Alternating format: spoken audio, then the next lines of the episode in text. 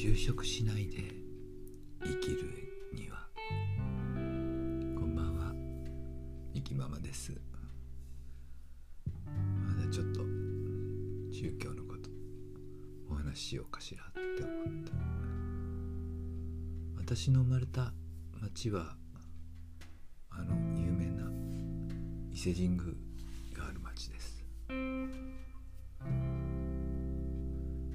まあ本当に小さい頃から伊勢神宮には、まあ、当たり前のようにお参りに行っ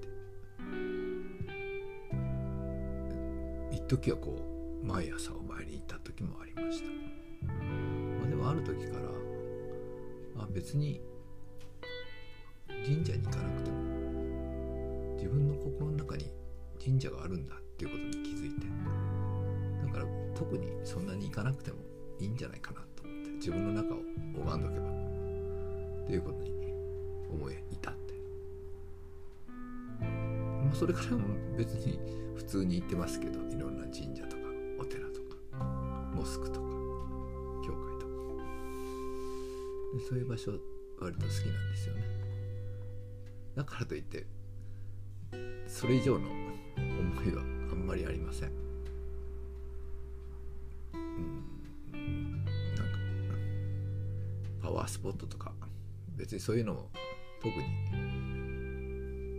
思い入れはないですわ。まあ普通に行って気持ちいいっていうだけのお話です。それでまあいろんな宗教の考え方が好きで特に仏教とかね面白いじゃない。密教とかね、まあ、詳しくはよくわからないけど。それで一時昔よくインド行っていた時はまあ自分は仏教徒だという認識でいたことがあったのよね。まあ、仏教何々宗じゃなくてまあその仏さんの言葉とかそういうのが好きとかお経とかね般若心経はねインドで毎日写経してたわそういえばなんかもう毎日本当に最初に行った時はいろんなそういう暴動とかあったじゃない病気とかねいやこの時何があるんだろうと思ってさ死ぬとか思わなかったけどねなんかこうどうしようと思って暇だったからねだからノートに般若心経をねずっとね般若心経の岩波文庫の本を持ってきたのよ。般若心経っていうのはなんかうちの母方のおばあちゃんが死んだ時にあの毎晩あのなんだっけあの護衛家さん。護衛家さんのおばあさん2人が拝みに来てて。そして西国33箇所の護衛歌を歌うのよ。それがすっごくよくって。ね。それからなんかあのそれから最後に般若心経を唱えて終わりなんだけど般若心経っていうのを興味持ち始めて。うんなんかそのいろんな本を読んでね。でまああそういうことか。そういうことかって分かったわけじゃないけど。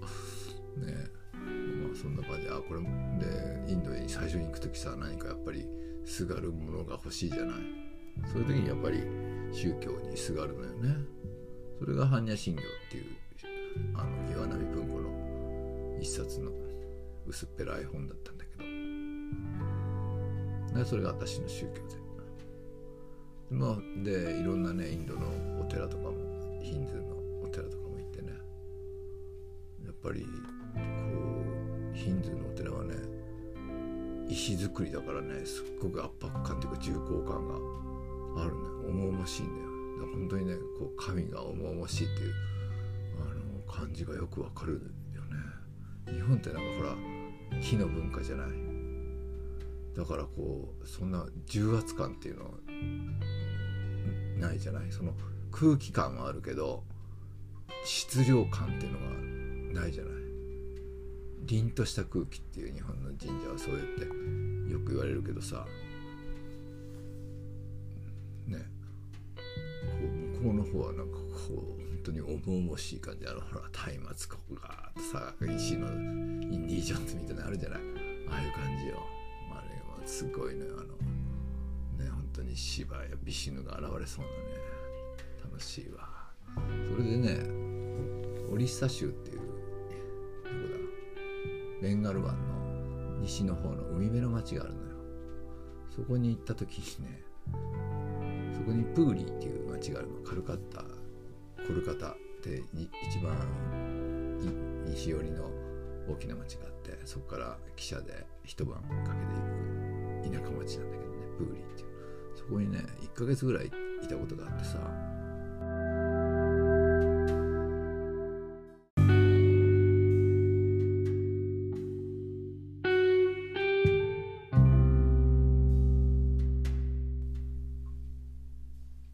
そこには有名なジャガナートテンプルっていうお寺があるのよ。そのジャガナートテンプルにさ行ったの。そこはねヒンズー教しか入れないっていうお寺なの。京都しかね。でそこにね入ろうとしたら一悶着があったんです。インド人と宗教論争をしてしまいました。という話を今度しますね。ということでナマステ。